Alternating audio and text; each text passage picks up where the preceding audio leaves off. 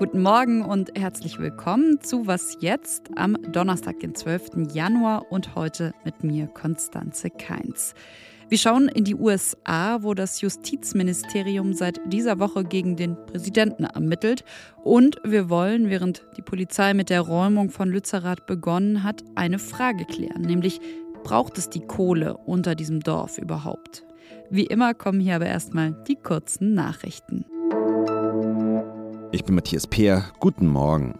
In Räumen von US-Präsident Joe Biden sind offenbar weitere vertrauliche Regierungsdokumente aus seiner Zeit als Vizepräsident gefunden worden. Das berichten mehrere US-Medien. Es ist bisher nicht bekannt, was der Inhalt der Dokumente ist und wo man sie gefunden hat. Bereits Anfang der Woche hatte das Weiße Haus den Fund von Geheimdokumenten in einem früheren Büro von Joe Biden eingeräumt und Aufklärung versprochen. Mit einem ähnlichen Fall hatte sein Vorgänger Donald Trump im Sommer für einen Skandal gesorgt. Was der Dokumentenfund für die US-Politik bedeutet, das besprechen wir hier gleich noch ausführlich.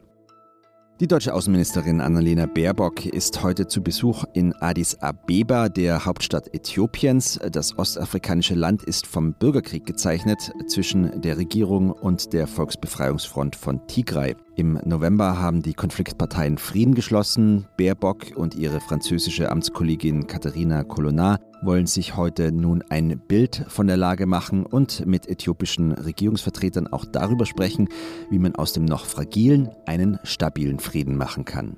Redaktionsschluss für diesen Podcast ist 5 Uhr.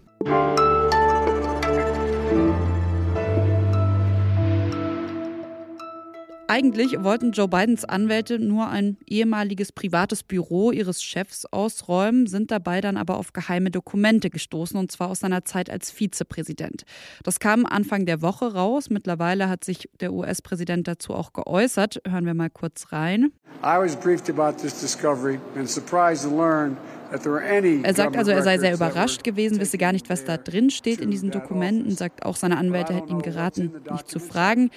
Und ja, er werde jetzt bei den Ermittlungen auf jeden Fall voll kooperieren und die Untersuchungen könnten dann hoffentlich bald abgeschlossen sein. And we're cooperating fully, cooperating fully with the review and which I hope will be finished soon. Biden versucht das Ganze also so ein bisschen beiseite zu wischen, aber die Republikaner, die wüten und zwar auch, weil bei Donald Trump als bei ihm vertrauliche Akten gefunden wurden, ja sogar das FBI anrückte. Wir schauen also noch mal genauer wieder mal in die USA und ich spreche darüber mit unserer Korrespondentin Rike Havertz. Hallo Rike. Hallo Konstanze. Inwiefern würdest du denn sagen, ähnelt sich das Verhalten von Trump und Biden? Beziehungsweise vielleicht anders gefragt, wo liegen die Unterschiede zwischen den beiden Fällen? Ich glaube, das ist tatsächlich das Entscheidendere, dass es große Unterschiede gibt und sich die Fälle nicht so sehr ähneln, weil es bei Trump so war, dass es einen äh, monatelangen Streit gab, weil klar war, dass Dokumente fehlen im National Archive und Trump sich geweigert hat, diese herauszugeben, dann nur in Teilen herausgegeben hat, was zu diesen Ermittlungen geführt hat und zu den Durchsuchungen.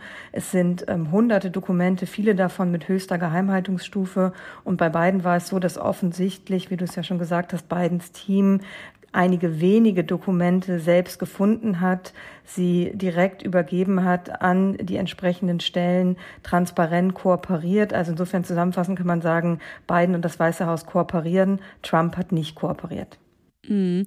Um was es da inhaltlich geht, kann man jetzt ja sowieso noch nicht sagen. Also da irgendwie Parallelen oder Unterschiede aufzumachen, geht gerade ja noch gar nicht, richtig?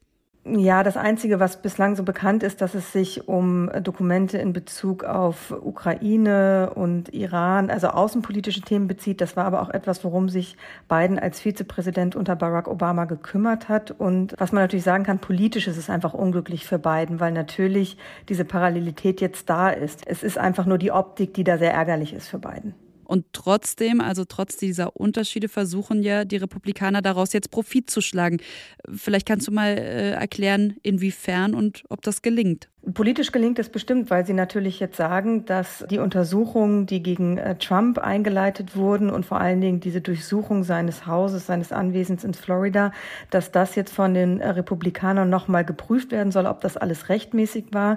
Die Republikaner haben jetzt ja die Mehrheit im äh, Repräsentantenhaus und damit haben sie die Macht, derartige Untersuchungsausschüsse und Ermittlungen über Vorgänge anzustoßen. Und Sie haben jetzt schon angekündigt, das wollen Sie natürlich jetzt in Bezug auch auf diese beiden Dokumente tun. Und das das ist natürlich auch ihr gutes Recht. Trump wiederum selbst war natürlich wieder etwas äh, weit drüber, kann man, glaube ich, formulieren, weil er natürlich sofort gesagt hat, wann kommen die großen Durchsuchungen von beiden, zum Beispiel auch im Weißen Haus. Und das hat natürlich keine sachliche Ebene, aber das sind natürlich die Töne, die jetzt angeschlagen werden. Wie geht es jetzt weiter in der ganzen Sache?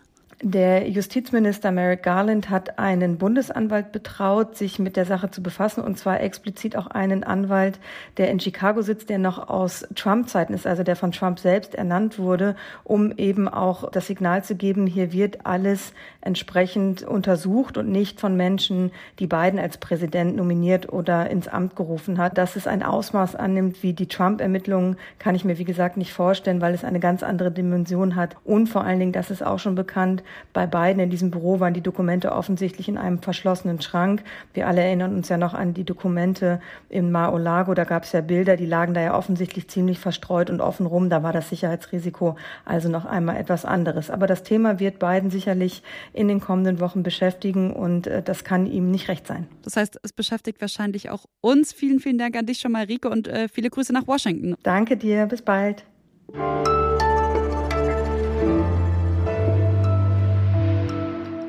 Und sonst so? Heizen auf Rezept. So könnte man ein Pilotprojekt nennen, das in Großbritannien gestartet ist. Und zwar können Ärzte und Ärztinnen dort Schmerzpatienten ein warmes Zuhause verschreiben. Das Geld stammt aus einem Sondertopf der britischen Regierung und die argumentiert, naja, Teile der Heizkosten zu übernehmen, das sei billiger als später die Behandlungskosten.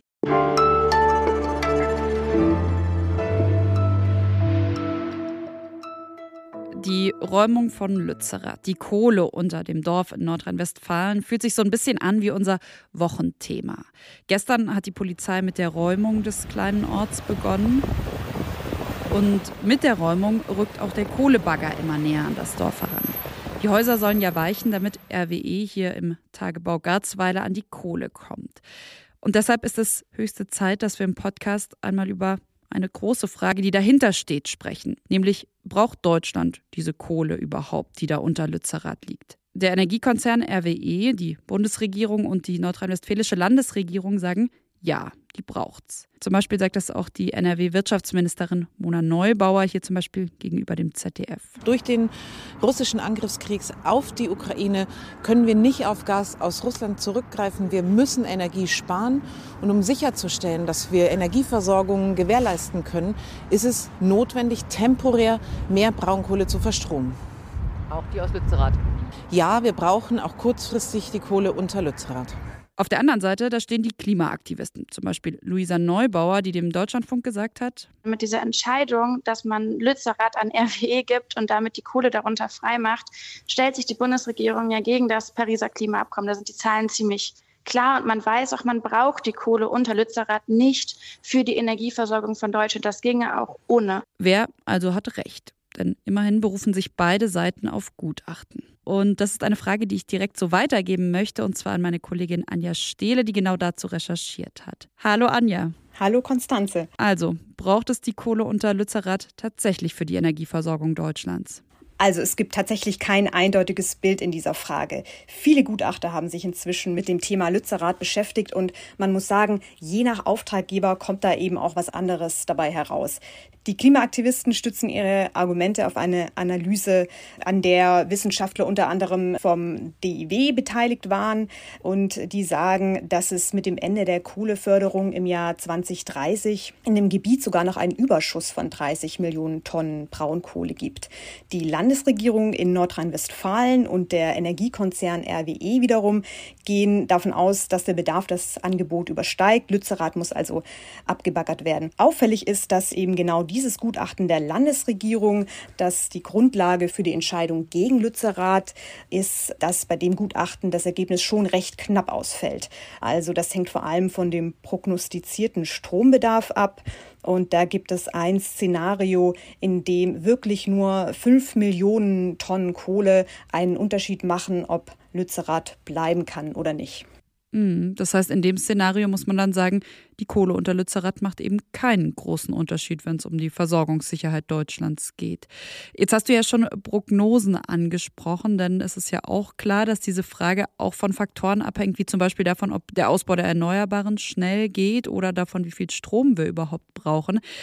Jetzt ist es ja so, dass sich die Energiekrise aktuell ja etwas entspannt. Ändert das was an der Lage in Lützerath? Genau, die Gaspreise sind in den vergangenen Wochen äh, wieder gefallen und liegen jetzt ähm, auf dem Niveau von vor dem Ukraine-Krieg. Und man kann schon sagen, eine Gasmangellage in diesem Winter ist eigentlich nahezu ausgeschlossen. Aber genau das, also die Versorgungssicherheit, war ja eben Auslöser und Grundlage für den Deal der Landesregierung mit dem Energiekonzern RWE. Um Gas zu sparen, sollte RWE zwei Kraftwerksblöcke kurzfristig weiter betreiben, die eigentlich Ende vergangenen Jahres vom Netz sollten.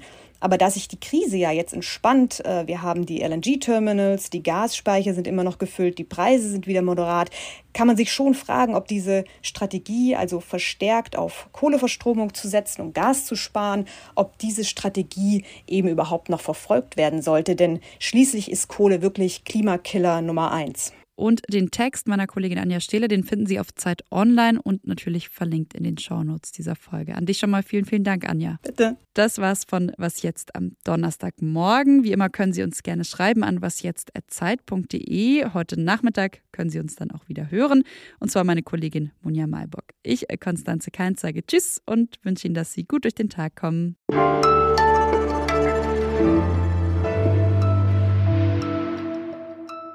Guten Morgen. Guten, guten Morgen. Oh, warum klingt das heute so komisch?